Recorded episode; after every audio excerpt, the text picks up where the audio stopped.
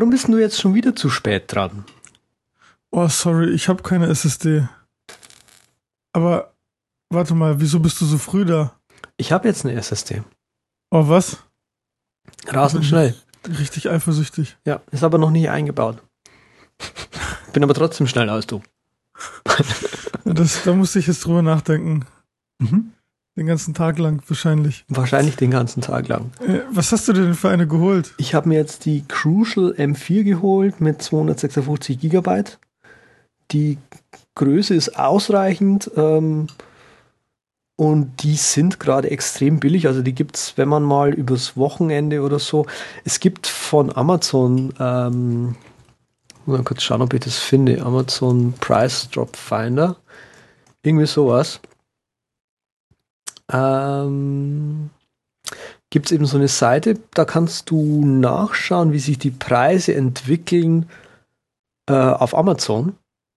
Mhm. Und die zeigte quasi an, wie die Preise sich halt entwickeln. Camel, Car Camel, Camel, Camel, glaube ich, genau. Genau. Ich poste es mal hier ins Dokument rein.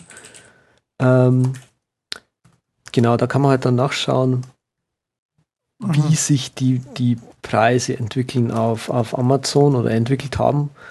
Und ja, halt auch die, die Preise vergleichen und so weiter. Und das ist eigentlich ziemlich cool.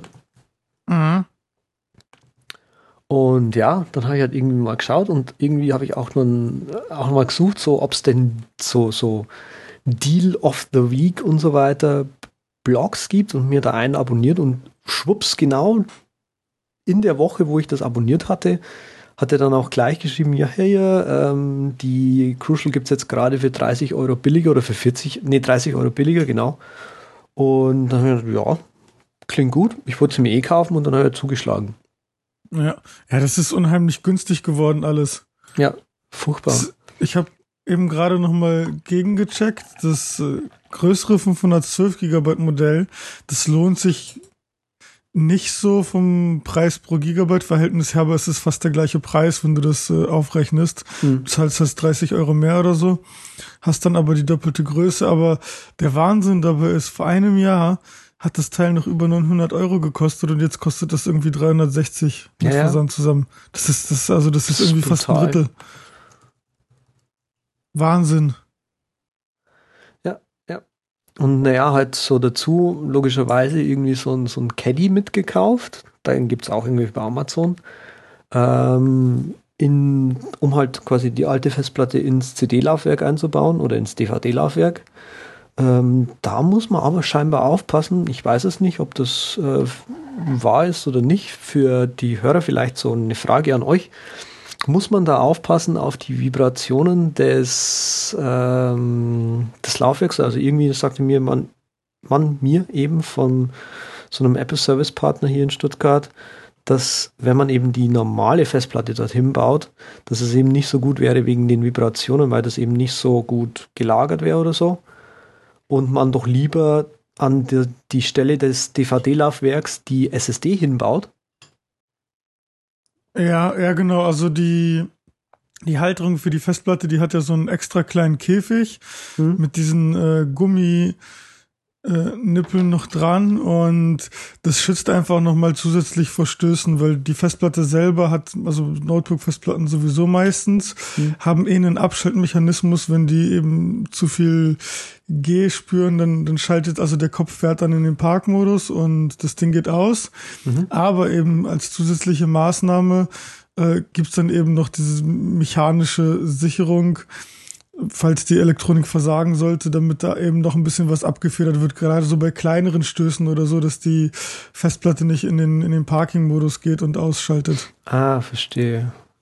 Aber ich glaube, es gibt auch, äh, es gibt, glaube ich, auch für, du musst ja beim Superdrive sowieso einen Adapter reinmachen, oder? So einen fünf, äh, ein Viertel auf dreieinhalb, zweieinhalb Zoll Adapter.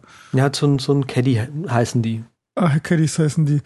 Und dann gibt's da ganz bestimmt auch welche, die leicht äh, federn, beziehungsweise dann eben so Stöße aufnehmen.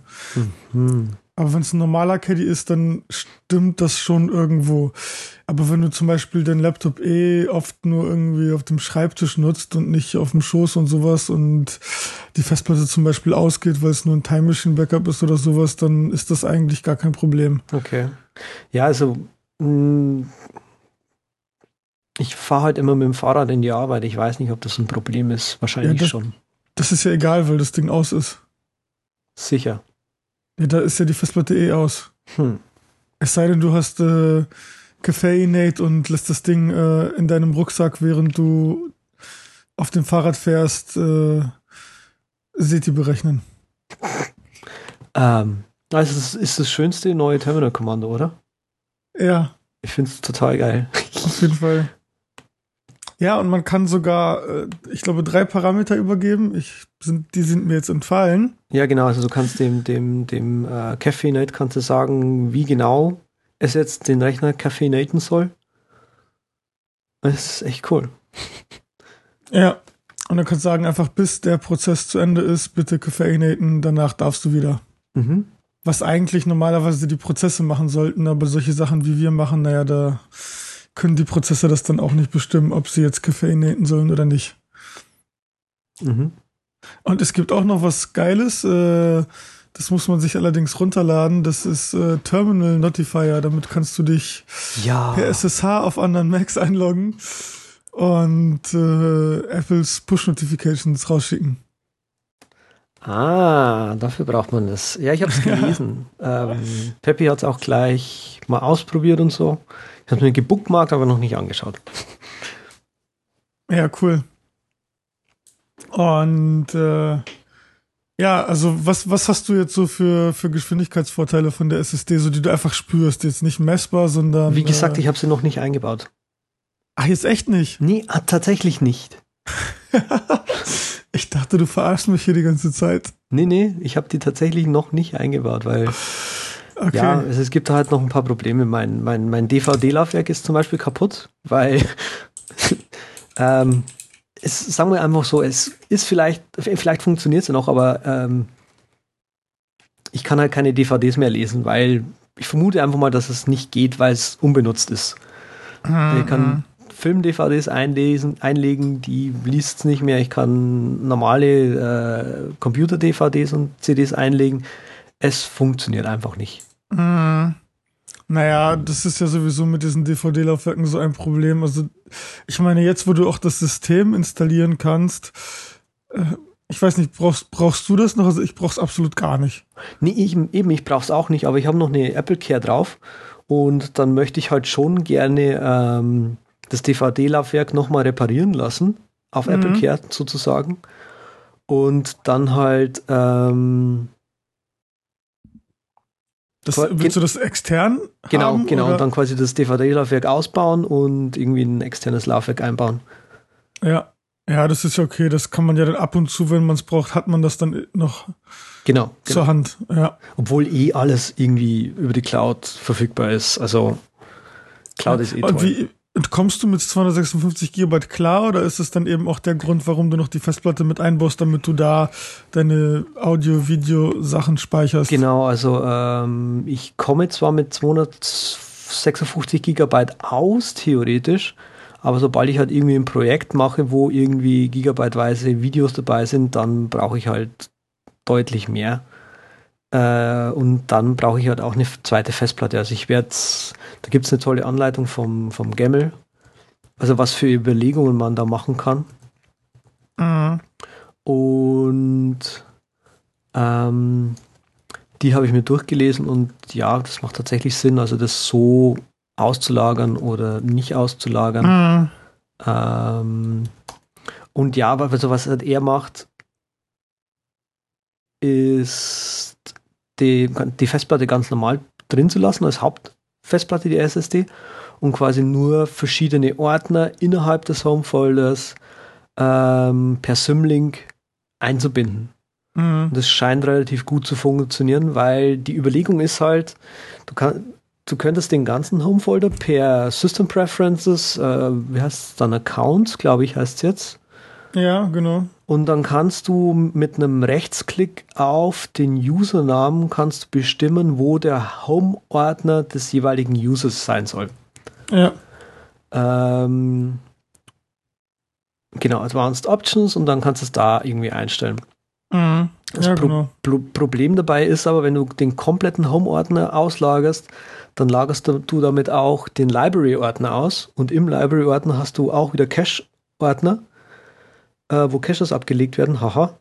Und die willst du natürlich eigentlich eher auf der SSD haben. Ja, ja, also ich finde, die, das ist alles gut, das ist alles ein sehr, sehr guter Workaround, wenn man keinen Platz hat, aber ich, ich habe immer schon überlegt, ja, mh, kaufst du dir jetzt eine kleinere SSD? Klar, du hast einen riesigen Geschwindigkeitsvorteil, wenn du das geschickt anstellst. Hm. Aber dann habe ich mich wieder an die alten Windows-Zeiten erinnert, irgendwie an Laufwerk C, Laufwerk D, Laufwerk E oder an die ganzen verschiedenen Mount Points unter Linux. Und da dachte ich mir so, oh nee, also eigentlich hast du gar keinen Bock, das einzurichten und dann darauf zu achten, wo jetzt genau was ist. Und dann war einfach meine Überlegung, okay, was, was brauchst du an Speicherplatz, damit das alles irgendwie auf eine SSD passt, abzüglich äh, eben größerer Projekte, Videoprojekte oder auch Audioprojekte, die sowieso separat liegen, wo ich dann einfach nur einen Ordner wegverschieben muss. Und äh, ich bin dann irgendwie auf 450, 460 Gigabyte gekommen. Das ist quasi wirklich alles bei mir. Mhm. Auch jede App nicht aufgeräumt und sowas. Also das ist einfach dieser Zustand, okay, ich nehme meine Festplatte, zack, spiegel die einfach auf die SSD fertig. Keine weitere Arbeit, muss mich nicht um Symlinks kümmern und mounte mir dann einfach noch meine jetzigen Festplatten irgendwo und lager dann eben dann nur die, die großen Projektdateien aus. Und da habe ich mir gesagt, okay, dann warte ich jetzt noch ein bisschen und die SSDs werden sowieso dann noch unter 300 Euro kosten, vermute ich mal. Also hm. jetzt Holiday Season werden die Dinger nochmal runtergehen und dann schlage ich irgendwann zu. Okay. Weil das einfach dieses, äh, dieses Rumgelinke, das, das war mir, das war mir ein bisschen zu blöd. Es ist einfach, klar, und es ist, man kann es auch geschickt machen, aber ich dachte so, ach nee. Ja, okay. Ja, kann man ja. Ist ja eine ganz normale Überlegung, die du da fällst. Ja. Ja. Ähm, aber es ist natürlich schon bitter, weil ich, äh, ich arbeite natürlich viel, viel langsamer. Mhm. Als wenn ich jetzt einfach schon vor einem halben Jahr eine kleinere SSD gekauft hätte. Ja, genau. ähm, ja, warum äh, will ich überhaupt dieses, eine neue Festplatte oder warum brauche ich überhaupt eine neue Festplatte? Weil ähm, du Geburtstag hattest. Bitte? Ja, genau, das auch. Aber ich habe meinen Rechner verloren also zumindest die, das, die, die Festplatte an sich. bin irgendwie boah, irgendwann mal Montag nachmittags oder so oder nach der Arbeit halt heimgekommen und alles lahm. Ja, Festplatte macht Geräusche. Also so und so. Und dann weiß man ja gleich, Finger weg von dem Teil. Und ja, ich muss es dann tatsächlich zur Reparatur bringen und ja, es hat sich tatsächlich herausgestellt, dass da nichts mehr wiederherzustellen ist und ich eben diesen, dieses, diese Festplatte mal getrost vergessen kann und alles, was drauf ist. Bitter. Hm.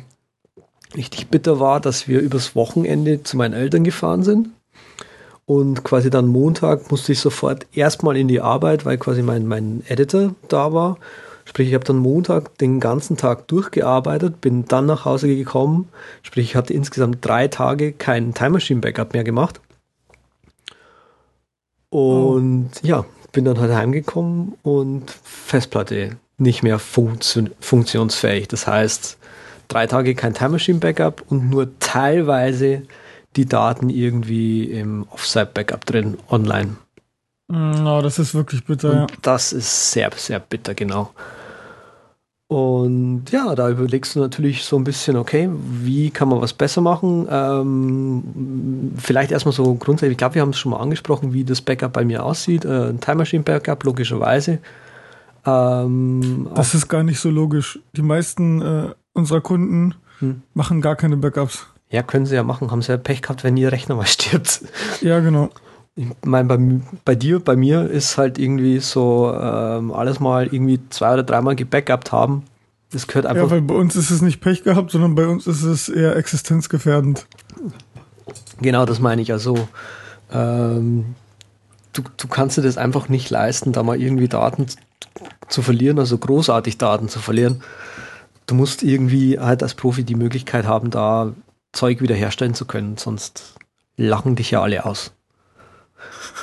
Ist doch so. Obwohl ich gehört habe, ich habe jetzt neulich mit einem gesprochen, ihr als Programmierer hat man eigentlich, hat man es eigentlich relativ leicht, weil die Daten, an denen man arbeitet, ja alle irgendwie in einem Repository drin sind. Ja, genau. Also zumindest der, der Quellcode und alles ist im Repository drin, das stimmt, ja. Genau, und der ist relativ leicht wiederherzustellen. Ja, total easy, genau. Aber auf der anderen Seite halt irgendwie, ja, habe ich, hab ich halt nicht so viel. Egal, also Time Machine war nicht komplett, Backblaze nur teilweise, was es halt an dem einen Tag geschafft hat. Und genau, und Dropbox an sich ist, finde ich, kein wirkliches Backup, weil einfach zu teuer äh, für das, was man da an Speicher bekommt. Google Drive und Windows Sky Drive, glaube ich, heißt es mhm. sind billiger, aber ja, SkyDrive ist vor, also lohnt sich vor allem. Also SkyDrive kostet irgendwie 12 Pfund oder 15 Pfund oder was im Jahr oder Dollar äh, für 100 Gigabyte und das würde sich schon lohnen, aber trotzdem habe ich das nicht. Mhm. Ähm, genau, äh, wiederherstellen. Wiederherstellen über Backblaze. Solche Mengen an Daten dauert. Also ich hatte, habe einfach da mal meinen ganzen Homefolder angeklickt, so puff, gebe meinen Homefolder wieder. 70 Gigabyte an Daten und dann halt Restore. Und was Backblaze macht, ist, es erstellt dir dann ZIP aus dem Ding. Mhm. Ähm, und 70 Gigabyte ZIP runterladen, das da, also erstmal erstellen, das dauert. Und 70 Gigabyte äh, ZIP runterladen hat noch mal länger gedauert. Die haben da so einen Backblaze Downloader, den du voll in die Tonne kloppen kannst, mhm. ähm, weil der bei mir ständig die Verbindung abbricht. Sprich, du musst fast immer daneben sitzen und kannst ihn nämlich nicht einfach mal seine 70 Gigabyte runterladen lassen. Mhm. Und oh, das ist so nervig. Ähm, wenn man Backblaze auch mal durch einen Backup Bouncer, Backup Bouncer kennst du, oder? Ja. Okay. Wenn man Backblaze mal durch einen Backup Bouncer Erklär mal für unsere ungebildeten Hörer. Ähm, Backup Bouncer ist im Prinzip eine, eine App. Ähm, Moment, ich suche es gerade nochmal raus, damit wir es auch verlinken können. Ist eine, ja, ist eine Software, mit der man testen kann, wie die Daten wiederhergestellt werden können. Also nicht, äh, ja genau, mit dem man Backups testen kann. Ähm, genau, sprich Metadaten, äh, von, von OS 10 und alle möglichen anderen Eigenschaften, die eben einfach über den Dateinamen und Inhalt hinausgehen, weil es gibt ja äh, auch die Resource Forks unter OS 10 und die werden von vielen Backup-Tools nicht mitgesichert, obwohl das über die Jahre besser geworden ist. Aber sowas wie Google Drive oder, oder SkyDrive, die unterstützen das immer noch nicht richtig. Ja. Und ja, also Backblaze ist da sehr schlecht. Ähm, okay. Warte mal. Da poste ich auch gerade nochmal den Link rein, dass du das siehst. Äh, bei Backblaze, wenn man das durch einen Backup-Bouncer durchschiebt, wird dadurch, dass es irgendwie in, ZIP, in einem ZIP drin ist, vermute ich mal, ist da eben das Problem, dass fast nichts wiederhergestellt wird. Also, du kannst es dir mal durchlesen. Basic Permissions nicht, Timestamps nicht, Symlinks nicht. Äh, oh, das ist aber echt sehr, sehr rudimentär dann als Backup. Ja, ist es. Also ist, ist, ist er tatsächlich die Daten ins ZIP reingeschoben und das wieder runtergeladen. Keine Extended Attributes. Du siehst es ja gerade, oder? Ja, genau. Die, die, ganze Liste ist halt auf Fail Critical, Fail Critical. Mm, mm. Und äh, Crash Plan ist da besser. Ähm, viel besser, technisch gesehen. Äh, vor hässlich Java. Hässlich Java, genau. Backblaze ist auch irgendwie so ein, nicht so hübsch. Ähm, ist halt, äh, Backblaze ist halt unsichtbarer für dich. Also es drängt sich nicht so auf wie das, wie das Crash Plan. Wieso? Also ich finde, Crash Plan drängt sich nach der Einrichtung auch gar nicht mehr auf. Genau, wenn du es mal eingerichtet hast, dann überhaupt nicht mehr. Aber wenn du halt hier irgendwie dieses Interface siehst, da, das ist schon gewöhnungsbedürftig erstmal. Obwohl ja das, ja, also Crashplan ist, also ich finde jetzt Crashplan auch besser, weil das halt besser Zeug restort und auch weil es umsonst ist. Ähm, teilweise. Also wenn du irgendwie auf andere Leute Rechner backupst, also wenn du irgendwie zum Beispiel einen Server-Admin kennst, Genau. kannst du dem eine Festplatte in dem sein Rack reinstellen und dann dahin backuppen. Ich glaube, da kennen wir einen, oder? Ja, genau, der hat mir das auch angeboten. Äh, ich habe aber dann Nein gesagt, weil ähm, wenn du mal rechnest, was eine, was eine äh, Festplatte gerade kostet, also so eine 2 Terabyte oder 1 Terabyte Festplatte, bräuchte ich halt gut, gut und gerne mal irgendwie 2 oder 4 Terabyte. Mhm. Und wenn du die kaufst, jetzt bei dem aktuellen Preis, dann kannst du dir von dem gleichen Geld irgendwie vier Jahre Crashplan leisten. Ja, genau. Ja, und ich habe äh, damals, das ist schon länger her, ich, also ich vermute mal locker über ein Jahr, Hm? ähm, gab es irgend so eine Aktion bei Crashplan, dass die das für 10 oder 15 Prozent runtergesetzt haben. Und dann gab es noch diese Sache mit, äh, ich glaube, Mozi, die gerade die Preise massiv erhöht haben und dann äh, gab es halt eben noch einen Code, den die verteilt haben, von wegen hier irgendwie äh, I'm a Mosi Switcher oder sowas. Hm? Und dann gab's noch mal irgendwie 20% drauf. Also ich habe dann einfach gesagt, okay, drauf geschissen. Äh, nimmst einfach jetzt für, für vier Jahre den Backup-Plan, genau, und der läuft jetzt seit anderthalb Jahren und ich habe noch zweieinhalb. Okay. Und ich werde es auch verlängern wahrscheinlich, weil das äh, es lohnt sich einfach.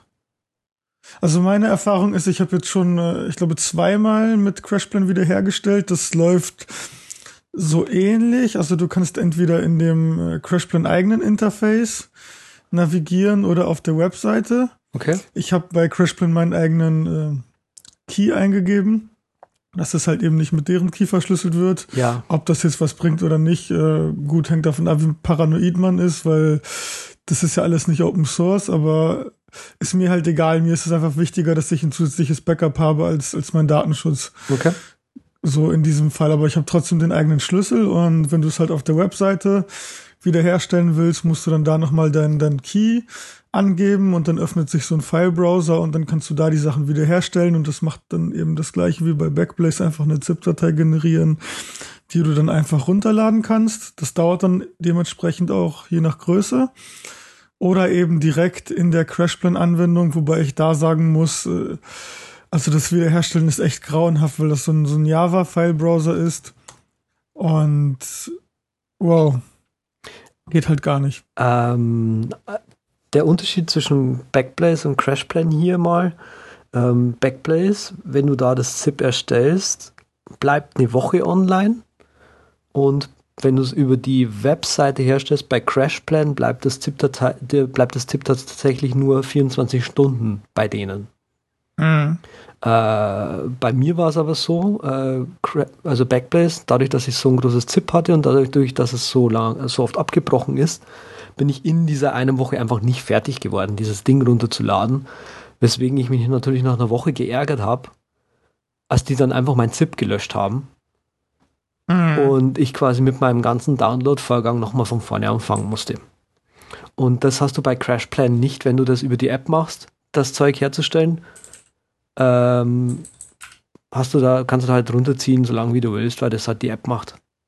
Mhm. Du hast halt auch bei Crashplan äh, eine iOS-App und dann kannst du auch noch auf die Dateien zugreifen, wenn du unterwegs bist, falls du mal irgendwie, Das finde ich sehr keine cool. Ahnung, falls es nicht in der Dropbox liegt oder sowas äh, und er gerade ein Crashplan-Backup gemacht hat, kannst du die Datei einfach auf dein iOS-Gerät laden. Das ist cool, ja. Das ist so ähnlich wie, wie die Dropbox-App zu haben, ne? Ein bisschen. Genau, bloß dass du bei der Dropbox-App nur die Dropbox-Sachen hast. Echt? ja. Ja, ja, nee, aber ich meine, also ich habe jetzt hier der, der, der Vorteil, den ich noch sehe bei Crashplan Plus ist einfach der Preis, äh, weil ich jetzt vier Backups, äh, vier Rechner backuppe und du hast halt, wenn du für diese vier Jahre oder wie auch immer dieses Crashplan nimmst, Hm. äh, zahlst du sechs Dollar im Monat und bei vier Rechnern ist es ein Dollar 50 pro Monat pro Rechner. Das ist übermäßig günstig. Ja. Und das ist dann also einer 180 Gigabyte gebackupt, der andere 370. der dritte 1 Terabyte und der vierte 50 Gigabyte, Ja. was halt auch der Server ist. Sprich, ich habe CrashPlan auch auf dem Linux-Server laufen und mache von da aus ein Backup. Ähm, was ich fragen wollte, ähm, vier Jahre, aber du kannst, also du, du kaufst quasi einmal so einen großen Vierjahresplan, den musst du auf einmal Mhm. bezahlen, du kannst aber jederzeit wieder aussteigen, oder wie? Genau, du kriegst dann das Geld zurück. Ah, das ist eigentlich eine smarte Idee. Ich wollte es mir jetzt erstmal für, für ein Jahr holen. Ähm, Crashplan lohnt sich auch ab zwei Rechner plus. Genau. Ähm, also wenn, ihr habt wahrscheinlich, ihr habt drei Rechner? Ja, vier, also mit Vier. dem Server zusammen sind es vier. Ah ja, hast du gerade gesagt. Wir haben drei Rechner. Und ja, ab drei Rechnern wird sich dann eben schon lohnen. Ähm, und ein sehr großer Unterschied von Crashplan und Backblaze ist auch immer noch, ähm, Backblaze lässt dich nicht je, lässt dich nicht alles ins Backup schieben. Also erstmal sind von deiner Festplatte äh, Ordner einfach ausgenommen, also so zum Beispiel Slash Applications darfst du nicht hochladen, aber auch andere Dinge wie Slash User und so weiter, ähm, was jetzt irgendwie schon so ein bisschen komisch ist. Ähm, diese Limitierung hast du bei CrashPlan nicht. Backblaze lässt dich auch nicht die, also du kannst ja die Festplatte, die du für Time Machine benutzt, da kannst du ja auch normal einfach Daten draufschreiben. Wenn aber Backblaze die sieht, okay, das ist eine Festplatte, die du für ein Time Machine benutzt, dann kannst du diese Festplatte nicht mehr benutzen, um irgendwas in dein Backup reinzuschieben. Mhm. Ähm, und diese Limitierung hast du bei CrashPlan nicht. Da kannst du sagen, du, pff, hier ist der Ordner, nimm. Die machen zwar schon, also wenn du da quasi einen Ordner anklickst mit, äh, bitte zeig mir nicht die ver versteckten Dateien auch und so weiter, und wenn du den auch anklickst, dann versuchen die für dich, äh, haben die so eine gewisse Vorselektion von Ordnern, die halt, die du wahrscheinlich nicht mit ins Backup schieben wirst. Also irgendwie so äh, slash library slash caches, die sind da nicht mit dabei. Aber du, wenn du wirklich wolltest, kannst du wirklich hergehen und dann sagen, na, die, nee, die Caches will ich aber wirklich noch mit ins Backup haben. Und die kannst du Mhm. dann noch mit anklicken. Ähm, das lässt dich Backblaze einfach nicht machen.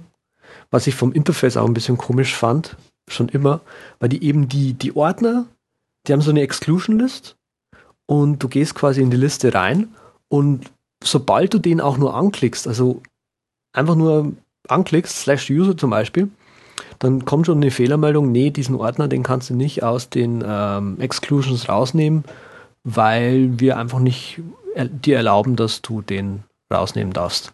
Mhm. Tja.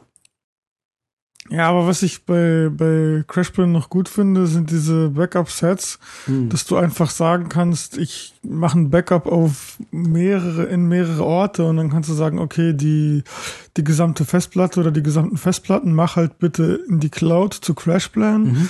Aber zum Beispiel ähm, mein Ordner mit äh, den ganzen Projektdateien, den backst du bitte ab zu Andreas oder sowas, ja. Und Mhm. dann kann ich äh, einfach ver- verschiedene Szenarien machen und kann mich halt für meine wichtigen Dateien auch, auch mehrmals absichern.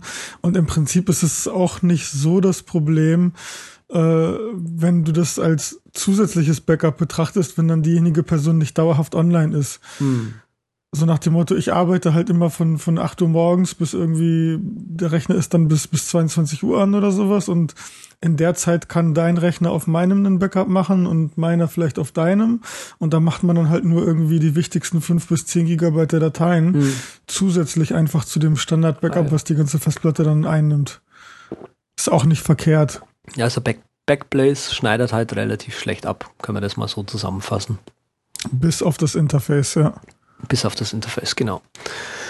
Äh, genau, was gibt's denn noch? Also man kann sich natürlich über verschiedene Apps, wie zum Beispiel Super Duper, äh, Carbon Copy Clone, ähm, Ist jetzt kostenpflichtig geworden, das letztere. das Carbon, Ja, echt? ja. War das nicht? Ähm, Das war ja die ganze Zeit mit Werbung. Äh, genau. versehen. Das ist hier bombig, glaube ich. Genau, bombig.com.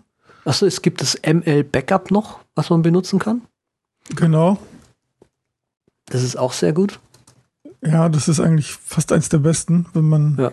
Also ich, mir, mir fällt es nur gerade ein, weil Carbon Copy Cloner und äh, ML Backup sind die zwei äh, Backup-Lösungen, die diesen Backup-Bouncer-Test zu 100% bestehen. Ah, sehr schön. Mhm. Und zwar auch eigentlich nur aus dem Grund, weil sie beide einen R-Sync benutzen, der halt heftigst angepasst ist. Mhm. Ähm, ja. Aber, ähm, genau, also das kostet regulär 33,95 und bis zum 12. August noch 25,46. So viel will der dafür haben. Genau. Wow. Wo steht denn das Purchase tatsächlich? Ist jetzt seit der neuen Version seit ungefähr ein paar Tagen. Okay. Aber es ist, es ist gut, es lohnt sich. Ich hatte damit nie Probleme. Also gerade bei solchen Sachen, wenn ich mal eine neue Festplatte einbaue, mhm. ähm, fand ich immer Carbon Copy Cloner, weil es eben klont, relativ in Ordnung und total einfach zu benutzen. Aber jetzt halt für, naja, für 30 Euro nur, um einmal zu klonen, da gibt's halt auch andere Alternativen. Aber allerdings. Einfach mal schauen. Ja. Ähm, ja, was ich halt benutze, ist, äh, also bis auf dieses Online-Backup, ich weiß nicht, wollen wir das vielleicht nochmal irgendwie bewerten? Online-Backup, Datenschutz, wie, wie, wie, wie handhabst du das? Also ich habe ja schon gesagt, für mich ist der Datenschutz dann nicht so wichtig, wenn ich einfach ein zusätzliches Backup habe. Ähm, habe ich jetzt keine Meinung zu. Also ähm, alles halt mit einem mit einem extra Key nochmal verschlüsseln ist natürlich schon Pflicht, finde ich. Oder? Mm, ja, genau. Ja, und das, was eben immer noch das Problem ist bei Offline-Backup, äh, Online-Backups, ist die Geschwindigkeit zum Hochladen. Wenn du einmal über 95 Prozent gekommen bist, dann ist okay, aber viele haben noch eine Leitung, die ein Megabit im Upload hat und dann 50 im Download so ungefähr. Mhm. Und das dauert dann natürlich ewig. Mhm. Und bei mir ging das also 6 Megabit im Upload und irgendwie ein paar Wochen und da ist natürlich auch dieses, hey, ich bin jetzt gefangen in der Backup-Lösung, weil ich einfach keinen Bock habe, jetzt wieder zwei bis vier Wochen mein, mein Backup auf einen anderen äh, Server oder einen anderen Dienst hochzuladen. Diese ganzen, wir schicken dir die Festplatte und du schickst die dann bei uns ein, die sind ja so teuer. Das lohnt sich dann nicht. Okay. Aber ansonsten finde ich es gut. Okay, gut. Ähm, also ich muss ganz ehrlich gestehen, jetzt wo ich mit Back ich war eigentlich von Backblaze überzeugt, die ganze Zeit lang. Bis, also weil auch, ja, weil es halt einfach hübsch aussah, so ungefähr. Äh, und halt nicht weiter aufgefallen ist, negativ. Ähm, war ich eigentlich von Backblaze immer überzeugt. Und jetzt, wo ich tatsächlich mal den Ernstfall hatte mit Backblaze, bin ich nicht mehr so arg davon überzeugt. Crashplan macht da deutlich mehr Sinn. Ähm, Sicherheit. Ähm, wie gesagt, ähm, was ich schade finde bei CrashPlan auch, dass bei Default nochmal diese Option per extra Passwort zu verschlüsseln aus ist. Also ich würde schon sagen, dass man auch nochmal nachschauen sollte in der jeweiligen App, ob das jetzt Backblaze, Mozy oder CrashPlan oder was weiß ich ist, dass man da nochmal irgendwie schaut, dass man das mit einem Private Key äh, verschlüsselt. Ja, ja und ich würde auch nie ein Online-Backup als alleiniges Backup haben wollen. Das ist für mich immer so zweite oder dritte Wahl. Ja, natürlich. Wenn halt alles andere schief läuft. Ja. Was halt cool ist an einem Online-Backup ist, dass du mm, unterwegs auch mal Zeug restoren kannst. Ja, genau. Das stimmt. Ja, genau. Und ansonsten, also, wie ist denn deine Strategie? Du hast jetzt irgendwie angesprochen, okay, Time Machine und Crashplan, war es das jetzt oder? Genau. Hast du da noch irgendwas anderes? Nö, nichts mehr. Also okay. ich habe halt, ich habe halt, ich wollte über den Restore an sich noch reden. Okay. Ähm, und da, also weil ich eben dann auch über, über zwei, drei Tage einen Leihrechner hatte, weil ich, weil ich eine Apple Care habe. Und äh, du willst, da ist mir aufgefallen, du willst eigentlich so viel Daten wie möglich in der Cloud haben. Also du willst so viel Daten wie möglich in sowas wie zum Beispiel dem, der Dropbox haben, weil du dann sofort wieder loslegen kannst. Also ähm, und du, du willst auch gleich, also quasi nur noch in der Cloud arbeiten. Das ist mir aufgefallen. Ob das irgendwelche ähm, Dokumente zum Beispiel sind, du willst die sofort gleich wieder in der Cloud haben, einfach nur damit sie nicht mehr auf deinem Rechner sind und falls dir halt der Rechner stirbt, dass du die Daten überhaupt noch hast. Mm, ja, genau. Äh, und es ist unfassbar, wie viele Daten ich jetzt in die, in, in die Dropbox auch reingeschoben habe. Also ich hatte einen Projects-Ordner, der war mir immer so ein bisschen zu groß für meine Dropbox. Aber den habe ich jetzt tatsächlich mal in die Dropbox reingeschoben. Ähm, das sind irgendwie 20 Gigabyte oder so. Oder 15, glaube ich. Mhm. Meine Dropbox ist jetzt fast voll. Aber mhm.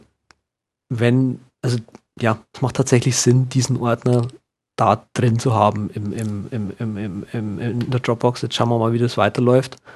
Äh, Definitiv. Ähm, ja, das funktioniert unglaublich gut, wenn du alles, einfach alles in die Cloud schieben. Alles in die Cloud schieben, nicht mehr drum denken und du kannst zur Not immer wieder drauf zugreifen. Ich fand es echt unglaublich, ähm, wie, wie gut und wie, ja, wie cloudig und wie gut es funktioniert letztendlich. Fluffy. Fluffy, genau. Wahnsinn. Ja, ja ich habe äh, noch zusätzlich zu Online-Backup und Time Machine noch super duper laufen. Das kann man, wie du schon sagtest, ersetzen durch Carbon Copy Cloner oder was auch immer. Mhm. Äh, ML Backup oder zig andere Tools auch. Ähm, der Grund ist eigentlich ein ganz einfacher. Ähm, Time Machine ist richtig genial, weil es eben auch alte Versionen von deinen Dateien speichert. Mir ist es einfach schon so oft passiert, dass ich irgendwas verbockt habe und dann auf eine ältere Version wiederherstellen musste, okay, mit Git kein Problem, mhm.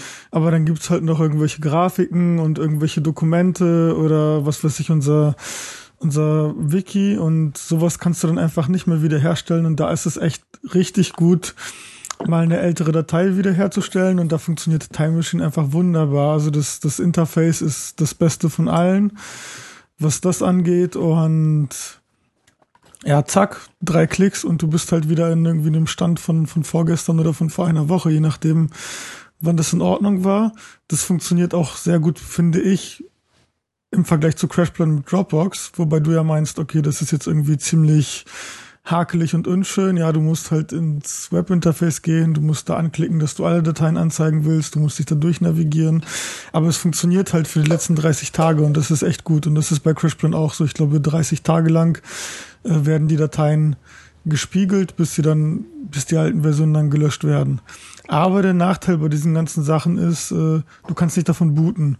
Und wenn jetzt irgendwie hm. mein Rechner ausfallen sollte und ich dann direkt weitermachen will, dann brauche ich eine, eine bootfähige Kopie und deswegen mache ich noch super duper. Da habe ich dann den Nachteil, dass ich äh, einfach nur eine 1 zu 1 Kopie habe. Das heißt, wenn ich da was verbocke, äh, ist es halt eben auch im Backup verbockt. Aber ich kann einfach den, den Rechner äh, ausmachen, kann die Optionstaste beim Starten drücken, kann super duper auswählen, zack, ich habe wieder mein altes System von äh, heute Morgen. Mhm. Und kann dann zur Not eben auf dem Time Machine noch die Dateien von den letzten paar Stunden wiederherstellen. Okay. Das ist einfach der Grund. Ja. Und das funktioniert natürlich auch besser mit einem stationären Rechner als mit äh, einem Laptop, wo du einfach alles anschließen müsstest. Wobei man da dann halt vielleicht überlegen könnte, okay, hole ich mir jetzt so ein, so ein Thunderbolt-Dock oder was auch immer, dass ich nur ein Kabel ranhaue. Und dann sind da gleich zwei Festplatten und eine Tastatur und was weiß ich was angeschlossen und alles passiert halb automatisch. Okay. Das ist einfach so die Sache. Deswegen habe ich zwei lokale Backups. Mhm. Und Dropbox sehe ich genauso wie du nicht als Backup. Aber falls mal irgendwas mit Time Machine nicht so sein sollte oder wie auch immer, hat man halt immer noch die Möglichkeit, entweder die Sachen aus der Cloud zu holen, wenn du da aktuelle Projekte hast, was wirklich schnell geht, wie du schon sagtest, oder man hat eben die Möglichkeit auch noch wiederherzustellen. Mhm. Also es ist schon ein zusätzliches Sicherheitsnetz für ein paar Dateien. Okay. Aber kein Backup auf gar keinen Fall. Aber es ist, es ist auf jeden Fall für wichtige Dateien ist es okay, die dann in der Dropbox zu haben, äh, weil du dann einfach eine Art Backup hast. Mhm. Okay. Aber es ist kein Backup, um es mal so zusammenzufassen. Ja. Also. Ganz schwierige Situation. Ja. Also dann hätten wir, glaube ich, aber jetzt, Entschuldigung, das Backup-Thema ausgiebigst diskutiert. So. Ich glaube auch. Stand ja. 2012 und ähm, da wird es eh wieder, immer wieder neue Dinge geben. Ja. Ähm, Obwohl ich muss sagen, wenn man einmal so ein Backup-System sich ausgedacht hat, dann hält das. Also ich habe das jetzt seit ja. zwei Jahren so und weiß auch nicht, wieso ich irgendwas ändern sollte. Ja. Jo, ähm, Feedback zur letzten Sendung. Letzte Sendung haben wir über Datenkraken, glaube ich, gesprochen und in, äh, Quatsch, Free-to-Play. Und, und, und du hast dich äh, darüber echauffiert, wie äh, Apps versuchen, ja, äh, Buttons falsch zu platzieren und so weiter, damit man ja irgendwie aus dem Flow rauskommt und halt irgendwie Zeug auf Twitter und Facebook teilt und so weiter. Ja, zum Beispiel Gameloft. Zum Beispiel Gameloft, genau. Ähm, witzigerweise habe ich danach die äh, Mai 2012 Publikation von Distimon gelesen, wo auch was drüber drinsteht in, über In-App-Purchases und wie die halt laufen. Das kann man sich mal durchlesen. Das sei jetzt hier mal meine Empfehlung. Ja, und das will ich einfach so stehen lassen. Lest euch das durch, ist gut. Ja, da zu dem Thema ist mir heute auch noch was eingefallen, weil ich glaube gestern oder vorgestern noch einen Artikel gelesen habe über äh, die Videospielkrise Anfang der 80er Jahre und ich dachte so, hä, was für eine Krise, was wollen die? Und ich weiß nicht, ist dir das ein Begriff? Nein.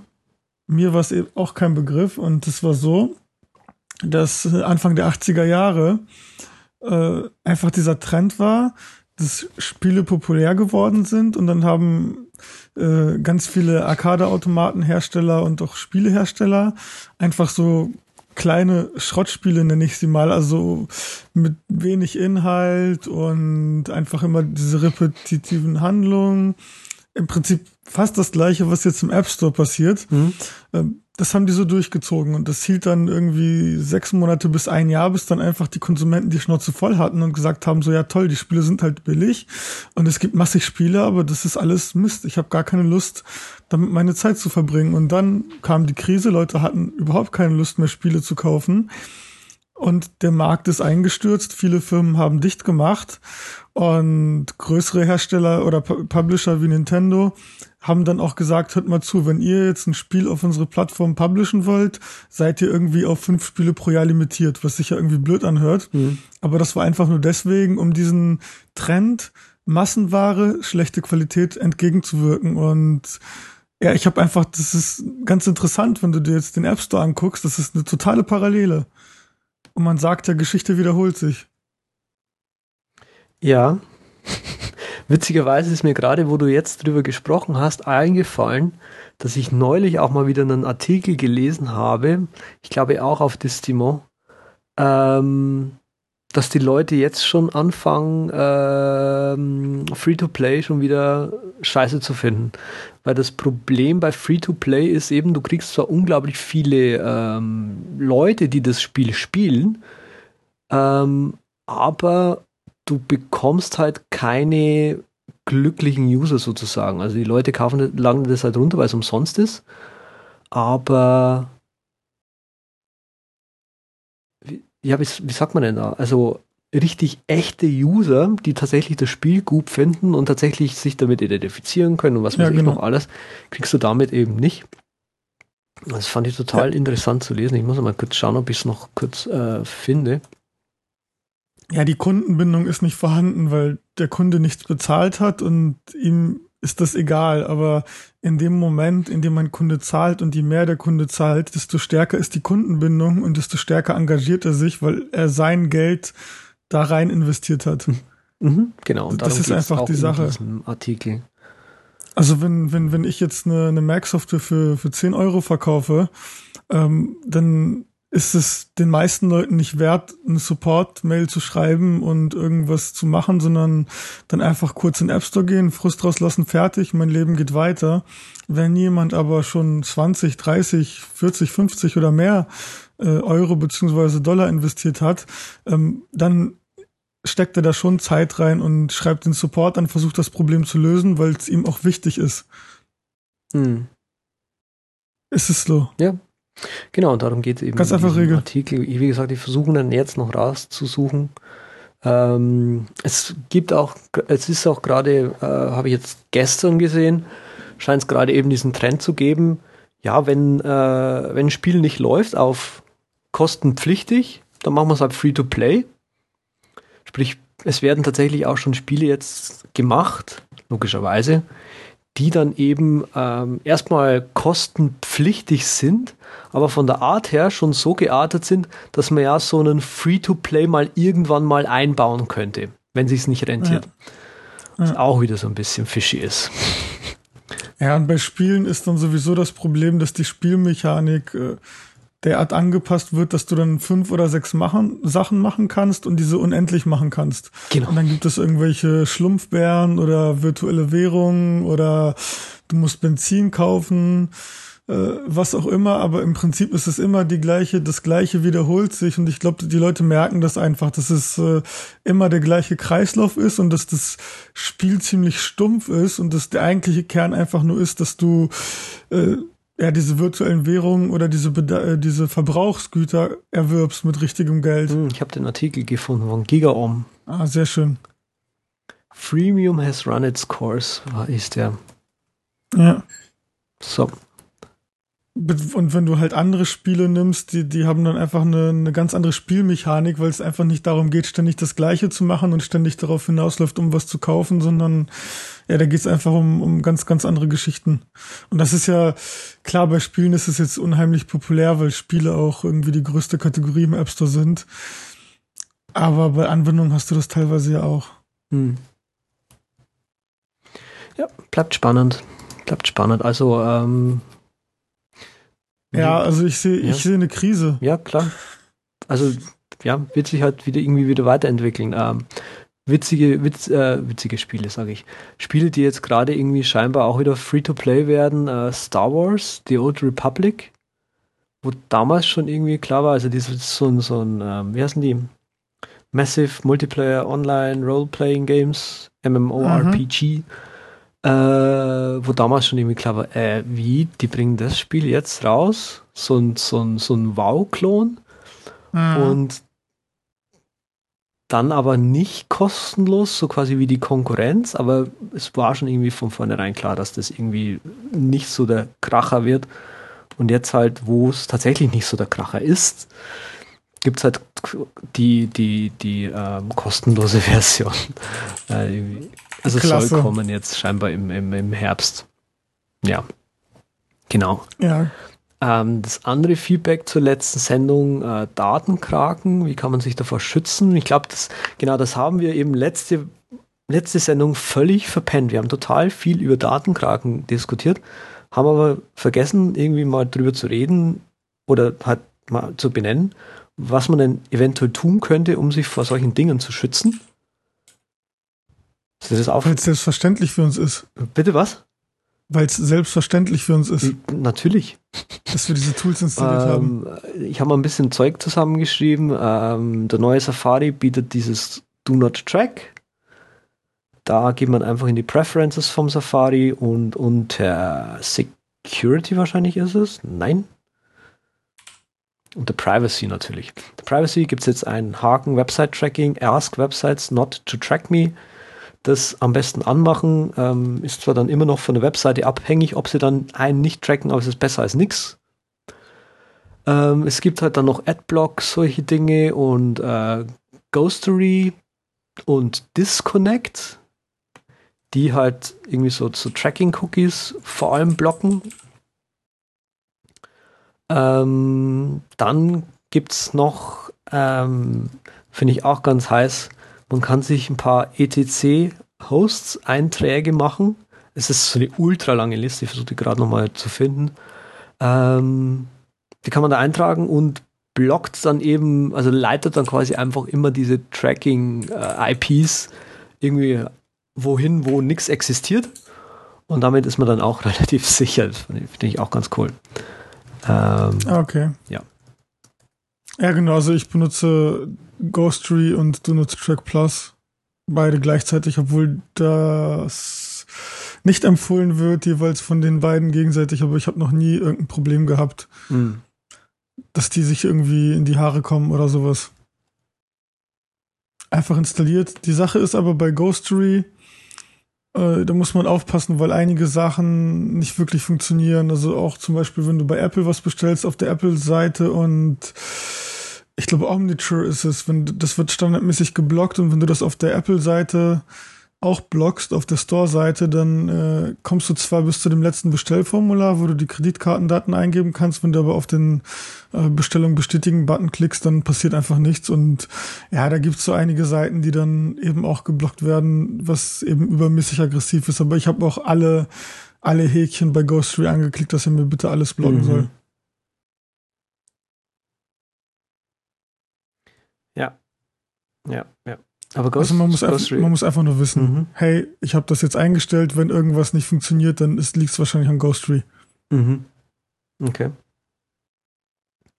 Was hast du? Hast du auch beide installiert? Ist, oder? ich habe es auch installiert. Ähm, Ghostery Disconnect habe ich nicht mehr, weil ich ist ein bisschen zu redundant. Das kenne ich gar nicht. Ja, ist im Prinzip, Prinzip das gleiche wie, wie, wie Ghostery, bloß die haben, werben halt damit, dass sie eben ähm, Facebook vor allem rausblocken. Ziemlich gut. Aha. Ja, machen die anderen auch. Ja, klar, machen die anderen auch. Also irgendwas muss man ja draufschreiben auf seinem, auf sein, hey, wir machen das auch ganz toll. Äh, Werbebanner. Ist ja logisch. Was ich so bescheuert finde, ist dieses, äh, diese Medaillen bei Do Not Track Plus. Dass du irgendwie Silber- und Goldmedaillen krieg, kriegst, je nachdem, wie viel du geblockt hast. Echt? Ja, finde Okay. ich bescheuert. Und das sieht auch Ist das völlig nicht auch dieses das Web of. Web of Trust äh, Ding? Das weiß ich nicht. gibt's doch auch so- das habe ich nicht installiert. das brauche ich Gibt nicht. es auch so Ampeln-Dinger? Na, ist egal. Ah, okay. Nicht so wichtig. Ich kenne das, also ich, ich war, aber ich denke, ich habe genug Computerwissen, um zu wissen, ob ich auf einer Fischi-Seite bin oder nicht. Okay. Ich habe da genug Selbstvertrauen, Was? bis ich irgendwann auf die Schnauze falle. Ja, genau.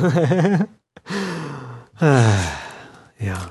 Du wolltest noch über Launch Center Pro reden Mm, ja, aber nur kurz anfangen. Ähm, und nicht zu Ende bringen. kennst du das? Ja,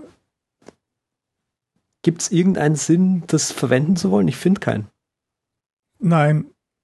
Also ich habe äh, dieses Launch Center, das war der, der Vorgänger, das habe ich mir geholt und das war halt, die ganzen Nerds sind so abgegangen und das, was ich halt damals noch toll fand, war, dass du direkt auf die Einstellungen zugreifen konntest. Das hat Apple ja dann mit iOS 5 äh, rausgenommen. Mm, ja, aber es war irgend so ein, so ein, äh, ja, so eine, momentan ist es halt einfach nur so, dass ich, äh, ich benutze das im Prinzip, also das, was ich nicht machen kann, dann, Quatsch, nochmal von vorne anfangen. Das, was ich damit machen kann, was ich sonst nicht machen kann, ist einfach äh, gleich das aus der Zwischenablage in OmniFocus einfügen und zwar dann aus jeder, aus jeder App heraus, die auch OmniFocus nicht unterstützt.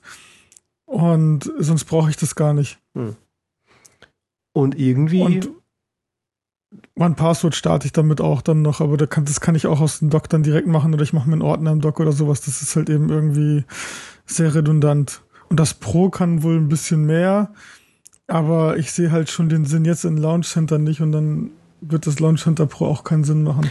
genau, das ist eben das Ding, das Problem. Ähm, das Launch Center Pro, äh, ja, unterstützt halt dieses ganze HTML-Zeugs, aber ich finde es total schwierig in der Benutzung einfach, weil ich sitze halt nie vor meinem Telefon und denke mir so, oh ja, jetzt muss ich einen neuen Task anlegen in OmniFocus. Ja, lass mich da mal in Launch Center Pro gehen, um das da zu machen. Ja, genau. Wenn, wenn ich halt einen neuen Task in OmniFocus anlegen möchte, dann tippe ich halt auf das blöde OmniFocus-Icon.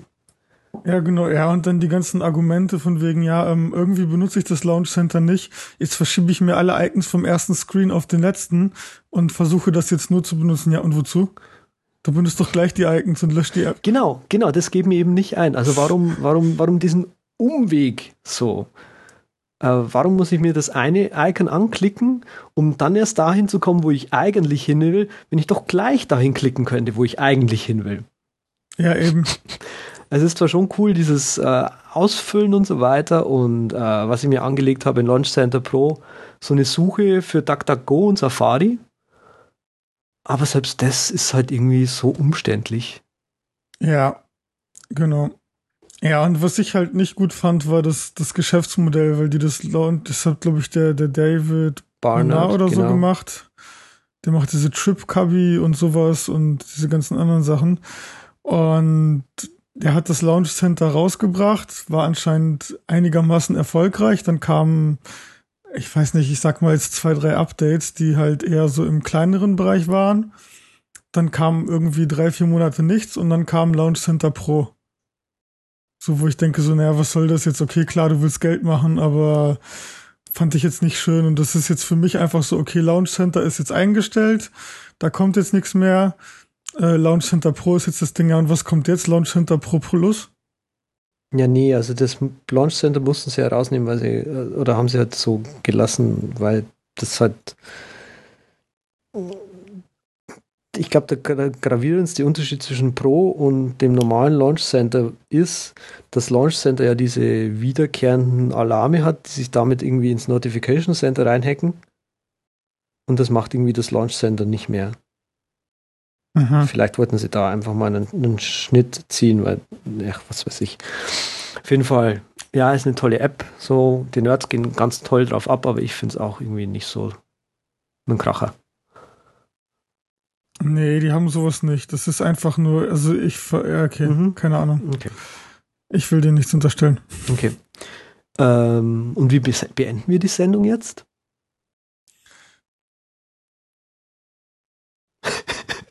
Ich würde sagen, das war das Ende. Äh, war das jetzt wieder so das ein Ding, wo man merkt, dass, es, dass jetzt die Sendung aus ist?